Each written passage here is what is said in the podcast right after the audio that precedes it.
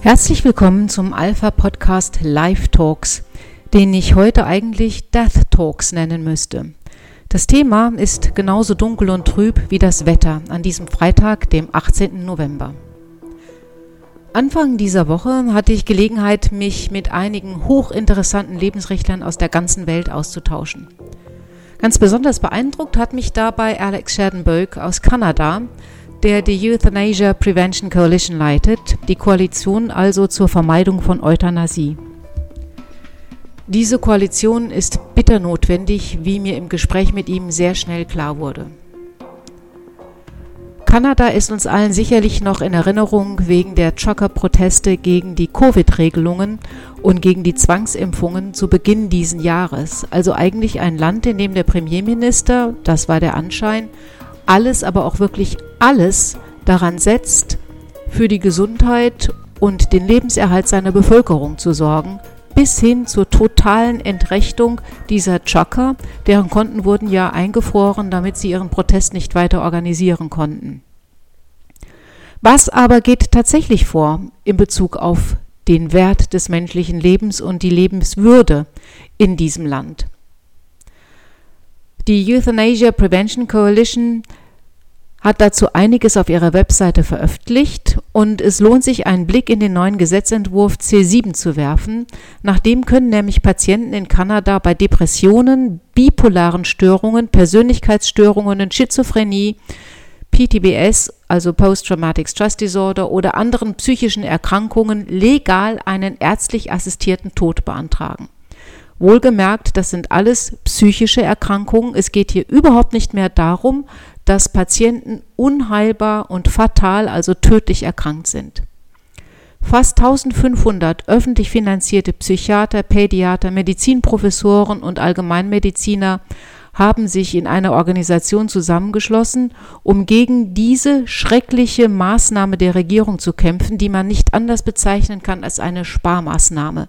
Psychiatrisch erkrankte oder psychisch erkrankte Patienten, die man euthanasiert, braucht man nämlich nicht mehr aufwendig zu therapieren. Während Kanada also einerseits wegen der Vernachlässigung älterer Menschen durch unzureichende Altersrenten, schäbige Langzeitpflegeeinrichtungen und nachlässige Gesundheitsfürsorge kritisiert wird, hat sich dann auf der anderen Seite eben ein noch viel beunruhigenderer Trend abgezeichnet. Dieser Gesetzentwurf C7 wurde im März 2021 verabschiedet und ermöglicht es eben also jetzt psychisch kranken Erwachsenen und jugendlichen Patienten einen ärztlich assistierten Suizid zu beantragen. Die Regierung erörtert derzeit überdies die Möglichkeit, dass Eltern und Erziehungsberechtigte für Kinder, für die sie sich nicht in der Lage oder nicht bereit fühlen zu sorgen, eine Sterbehilfe beantragen können. Für Kinder. Eine Mutter in Quebec hat bereits Sterbehilfe für ihren vierjährigen Sohn beantragt. Der hat äh, schwere Behinderungen und sie sagt eben, ich sehe mich nicht imstande, ihn zu pflegen. Für das Kind ist es ohnehin besser. Einige Politiker, mit denen sie sich getroffen hat, stehen ihrem Anliegen bereits wohlwollend gegenüber. Gleichzeitig gibt es in Kanada Mediziner, die angeben, dass sie unter Druck gesetzt werden, Sterbehilfe zu fördern, weil Selbstmord nämlich billiger ist als die Versorgung im Rahmen des öffentlich finanzierten kanadischen Gesundheitssystems. Die eben von mir bereits zitierte Gruppe von kanadischen Ärzten, darunter eben Medizinprofessoren und Fachärzte, hat sich zusammengeschlossen unter Physicians Together with Vulnerable Canadians. Das ist also der Name dieser Organisation und hat auf ihrer Webseite öffentlich ihre Besorgnis über die Situation zum Ausdruck gebracht. Dort heißt es, die Medizin wurde in einen technischen Beruf umgewandelt, der es Ärzten erlaubt, das Leben ihrer leidenden Patienten absichtlich zu beenden. Der Schock einer plötzlichen Krankheit oder eines Unfalls, der zu einer Behinderung führt, kann bei Patienten zu Gefühlen wie Wut, Depression und Schuldgefühlen führen, weil sie nämlich jetzt Pflege benötigen. Gefühle, die sich mit der richtigen Unterstützung und Zuwendung mit der Zeit durchaus auflösen können. Die Fürsorge und Ermutigung durch die Ärzte kann die stärkste Kraft sein, diese Verzweiflung zu überwinden und Hoffnung zu geben. Leider können Patienten nicht mehr bedingungslos darauf vertrauen, dass ihr Arzt sich für ihr Leben einsetzt, wenn sie in einem solchen Moment am schwächsten und verletzlichsten sind. Plötzlich wird eine tödliche Injektion Teil des Repertoires an Maßnahmen, die angeboten werden, um ihre Schmerzen und ihr Leiden zu beenden. Als Kanada 2016 sein erstes Euthanasiegesetz verabschiedete, entschied der oberste Gerichtshof, dass nur mündige Erwachsene, die an einer schweren und unheilbaren Krankheit leiden, das Recht haben, eine tödliche Injektion zu erhalten. Es gab solche Sicherheitsvorkehrungen wie beispielsweise eine zehntägige Wartezeit, um dem Patienten Zeit zu geben, seine Meinung zu ändern. Und es gab eine Verpflichtung für den Arzt, alternative Behandlungen zur Sterbehilfe anzubieten, um Schmerzen und Leiden zu lindern wie zum Beispiel staatlich finanzierte Palliativpflegeprogramme. Aber nach den Bestimmungen des Gesetzentwurfs C7 könnten Patienten noch am selben Tag eine tödliche Injektion beantragen und erhalten, ohne dass ihnen jemals andere Behandlungsmöglichkeiten angeboten worden wären. MAID, so heißt die medizinische Sterbehilfe, Medically Assisted Death, wurde im Rahmen des kanadischen Gesundheitsgesetzes als wesentliche Dienstleistung eingestuft, die Palliativmedizin jedoch nicht, so die unterzeichnenden Ärzte. Ironischerweise bedeutet Made auf Deutsch Markt. Ab März 2023 kann nun ein kanadischer Bürger, dessen einzige Grunderkrankung eine Depression ist oder eine bipolare Störung, eine Persönlichkeitsstörung, eine Schizophrenie oder eben auch ein anderes psychisches Leiden, einen medizinisch assistierten Suizid beantragen, wenn zwei medizinische Fachleute zustimmen. Wie kann man feststellen, ob diese Grunderkrankung ausreichend ist dafür, die tödliche Injektion zu verabreichen, das Leid also nicht anders abgewendet werden kann. Die Psychiaterin Dr. Granhan Nelson, ehemalige Präsidentin der kanadischen Psychiatrischen Vereinigung, tut sich schwer damit, mit Gewissheit oder Zuversicht festzustellen, dass eine psychische Krankheit keine Aussicht auf Besserung hat.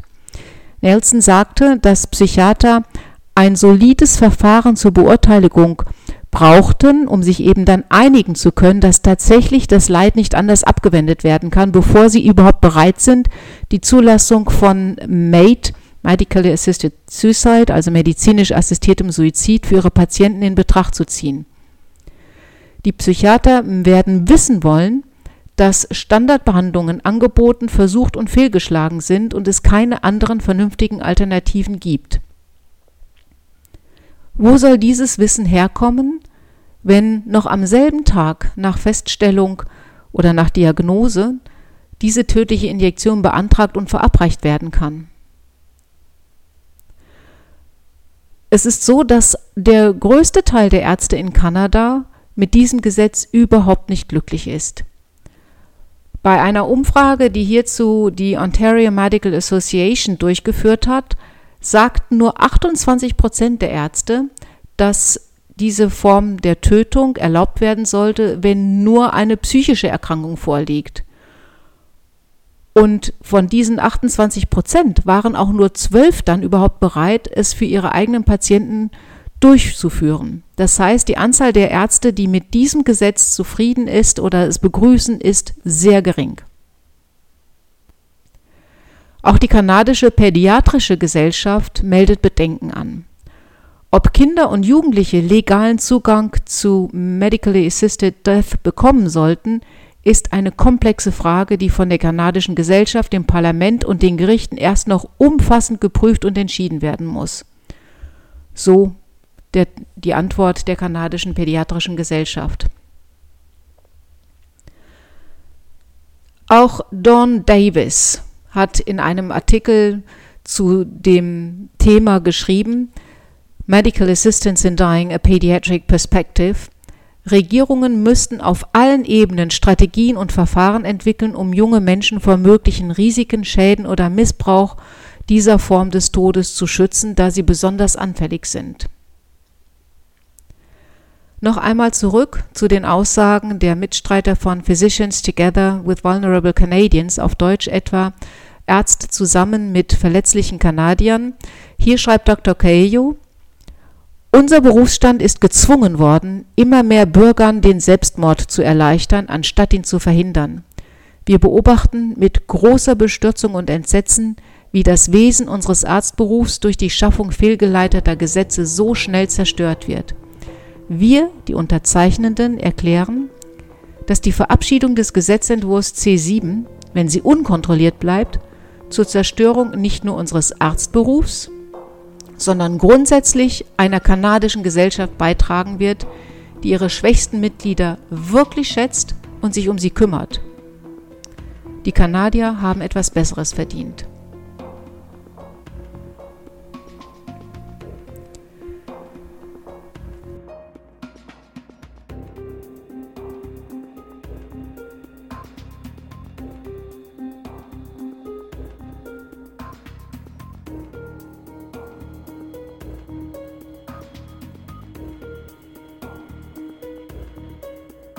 Liebe Zuhörerinnen und Zuhörer, das sind Fakten und Expertenmeinungen zur Entwicklung der Euthanasie in Kanada. Von einer schiefen Ebene kann hier kaum noch gesprochen werden. Ich war ehrlich gesagt erschüttert über das, was Alex Schardenberg mir in Wien bei unserem Treffen alles berichtet hat. Wir sehen hier einen Abgrund, in den die kanadische Gesellschaft gesprungen ist. Ein Blick auf ein paar Einzelschicksale, von denen mir Alex berichtete, mag das verdeutlichen. Michael Kaplan ist bei der New York Post verantwortlicher Redakteur für das Feuilleton und hat ein paar Fälle recherchiert. Davon möchte ich eben jetzt ähm, erzählen. Er schrieb also einen ausführlichen Artikel in der New York Post über Roger Foley. Das ist ein kanadischer Mann, der dazu gedrängt wurde, um Sterbehilfe zu bitten, während ihm die lebensnotwendige Pflege verweigert wurde. Zunächst einmal ähm, der Fall Roger Foley. Äh, Kaplan hat auch noch andere Fälle recherchiert. Foley besagt Folgendes aus gegenüber Kaplan. Ich wurde unter Druck gesetzt, einen assistierten Suizid zu begehen. Er behauptet, dies sei mit Pflegern des Victoria Hospitals geschehen, einer hauptsächlich von der Regierung finanzierten Einrichtung in London, Ontario. Sie fragten mich, ob ich einen assistierten Tod wolle. Ich will nicht, mir wurde gesagt, dass mir 1800 Dollar pro Tag für die Krankenhauspflege in Rechnung gestellt würden. Ich habe Rechnungen im Wert von zwei Millionen Dollar. Die Krankenschwestern hier sagten mir, dass ich mein Leben beenden sollte. Das hat mich schockiert. Die Äußerungen, die Foley gegenüber Kaplan gemacht hat, der ja für die Post berichtet hat, finden sich auch in einer Klageschrift. Foley hat nämlich das Victoria Hospital Health Service Center verklagt und in seiner Klageschrift schreibt er, dass das Pflegepersonal ihn dazu gedrängt hat, sein Leben zu beenden. Er wurde also zum Sterben gedrängt und er wurde dann von einem Inkassobüro weiter unter Druck gesetzt. Er wurde also darüber informiert, dass er zu lange im Krankenhaus geblieben sei und dass er nun Sterbehilfe beantragen solle, wenn er keine Finanzierung in Eigenregie, also von lokalen Agenturen, die häusliche Pflege abdecken, erhalten könne. Dem Beklagten, also dem Victoria Hospital Health Service Center, wird weiter vorgeworfen, dass sie dieses Inkassobüro hinter Folie hergeschickt haben, um ihn zu einem medizinisch assistierten Tod zu drängen. Und sie haben damit ganz ohne Frage die Rechte und die Freiheit von Foley massiv verletzt. Ich halte es für eine unfassbare Tatsache, dass in einem Land wie Kanada, das man nun wirklich nicht als ein armes Land bezeichnen kann, einem Menschen, der seine Krankenhausrechnung nicht bezahlen kann, weil das Gesundheitssystem marode ist und nicht ausreichend finanziert, ein Inkassobüro hinterher schickt, damit er einwilligt zu sterben und keine weiteren Kosten verursacht. Kaplan hat aber noch einen weiteren Fall untersucht, und zwar den ärztlich assistierten Suizid von Alan Nichols im Jahr 2019. Dieser Mann, 61 Jahre alt, war depressiv und Berichten zufolge suizidgefährdet. Nach kanadischem Recht dürfen Patienten nur dann ärztlich assistierten Suizid durchführen lassen, wenn sie an einem körperlichen und nicht an einem psychischen Leiden erkrankt sind oder daran leiden. Wie Associated Press berichtet, gab Nichols Hörverlust als Grund für seine Euthanasie an. Angehörige behaupten, dass Krankenhausangestellte ihm geholfen haben, den Antrag zu stellen. Sein Bruder Gary Nichols äußerte sich schließlich gegenüber den Medien. In einem Interview mit CTV News sagte er, mein Bruder Alan hatte keine lebensbedrohliche Krankheit. Und ich muss ganz ehrlich sagen, er war depressiv. Ich glaube nicht, dass er überhaupt bei klarem Verstand war. Dennoch wurde er euthanasiert. Alan Nichols ist gestorben, Roger Foley wehrt sich vor Gericht. Seine Klageschrift schildert den Horror, den ein Patient im Krankenhaus in Kanada durchleben kann, wenn er sich weigert, sich euthanasieren zu lassen. In der Klageschrift heißt es, dass das Krankenhauspersonal ihm Nahrung und Wasser verweigerten, ihn nicht mit dem Lebensnotwendigen versorgten und sein Leben gefährdeten, indem sie ihn kritisch azidotisch machten. Das ist ein Zustand, bei dem zu viel Säure in den Körperflüssigkeiten vorhanden ist. Foley führt aus, es wird Druck auf behinderte Menschen ausgeübt, anstatt sie genauso zu behandeln wie andere.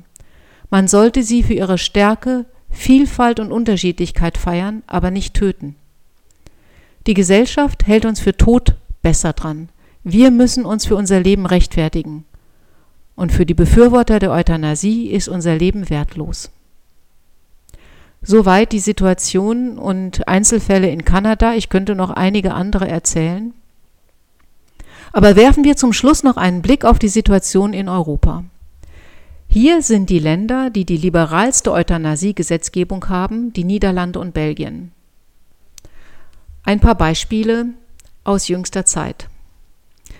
Eine junge Frau, die einen Bombenanschlag der ISIS in Brüssel unverletzt überlebt hatte, wurde aufgrund der durch den Terrorismus, durch diesen Terroranschlag verursachten posttraumatischen Belastungsstörung eingeschläfert. Aus dem Bericht der Daily Mail heißt es, Shanti de Korte, 23 Jahre alt, ging am 22. März 2016 mit ihren Schulkameraden vor einer Reise nach Italien durch die Abflughalle des belgischen Flughafens in Zaventem, als Terroristen des Islamischen Staats eine Bombe zündeten. Shanti war damals 17 Jahre alt. Sie entkam der Explosion die zusammen mit zwei weiteren Detonationen insgesamt 32 Todesopfer forderte und mehr als 300 Verletzte. Shanti blieb aber unverletzt. Aber die psychischen Auswirkungen der Tortur ließen sie unter ständigen Panikattacken und schweren Depressionen leiden, aus denen sie sich nie wieder befreien konnte.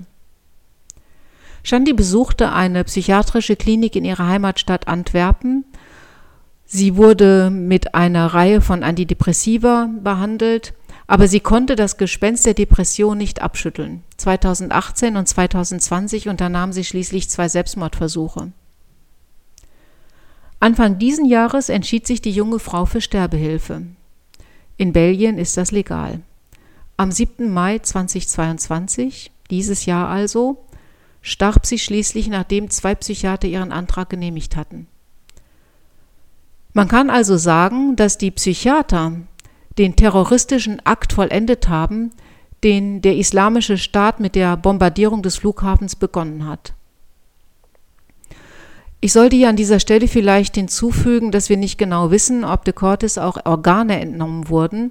Das ist manchmal bei der Euthanasie psychisch kranker und depressiver Menschen der Fall, da ihre Organe als sehr lebensfähig gelten. Sie haben ja schließlich keinerlei physiologische Grunderkrankung, keinerlei Pathologie.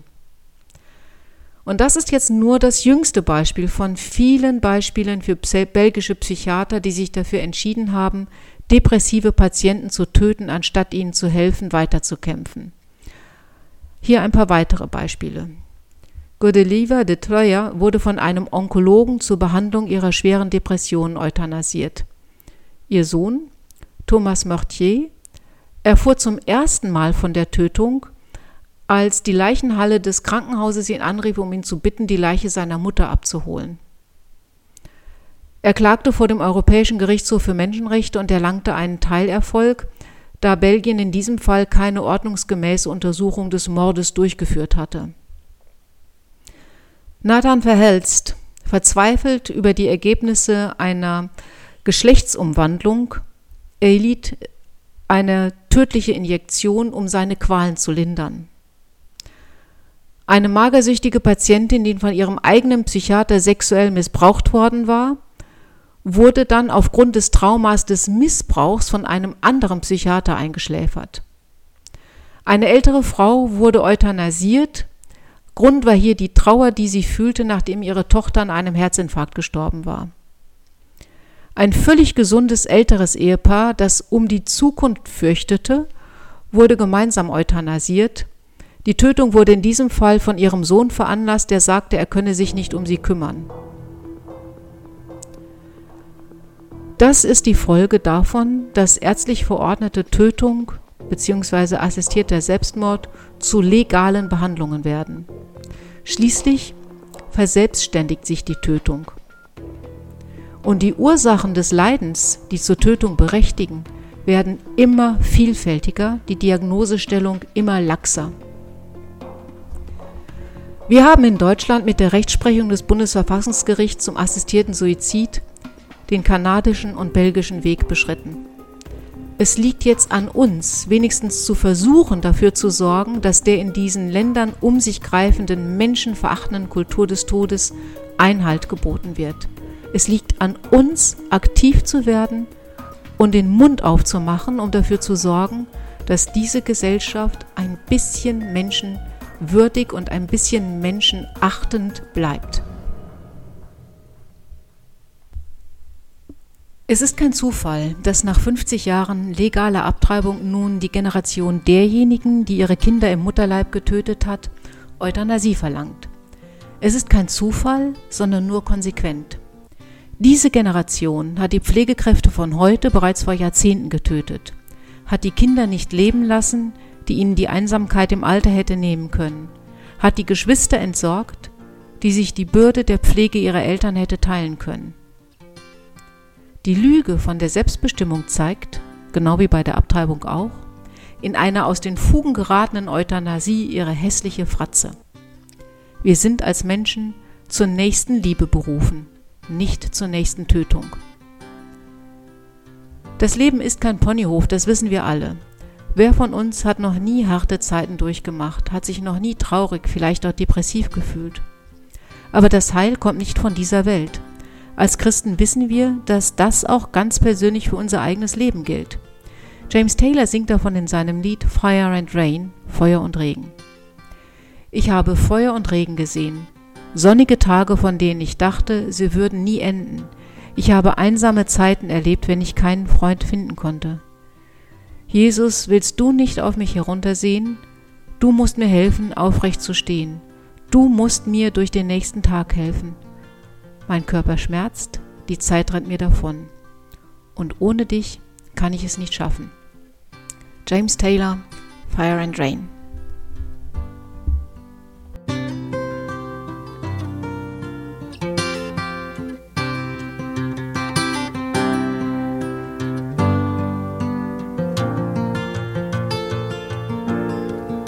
Just yesterday morning, they let me know you were gone. Suzanne, the plans they made put an end to you. I walked out this morning and I wrote down this song. I just can't remember who to send it to. I've seen fire and I've seen rain. Seen sunny days that I thought would never end. I've seen lonely times when I could not find a friend. But I always thought that I'd see you again.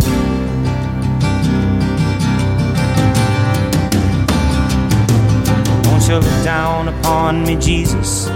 You gotta help me make a stand. Just got to see me through another day. My body's aching and my time is at hand. I won't make it any other way. Whoa, I've seen fire and I've seen rain. Seen sunny days that I thought would never end. Seen lonely times when I could not find a friend. But I always thought that I'd see you again.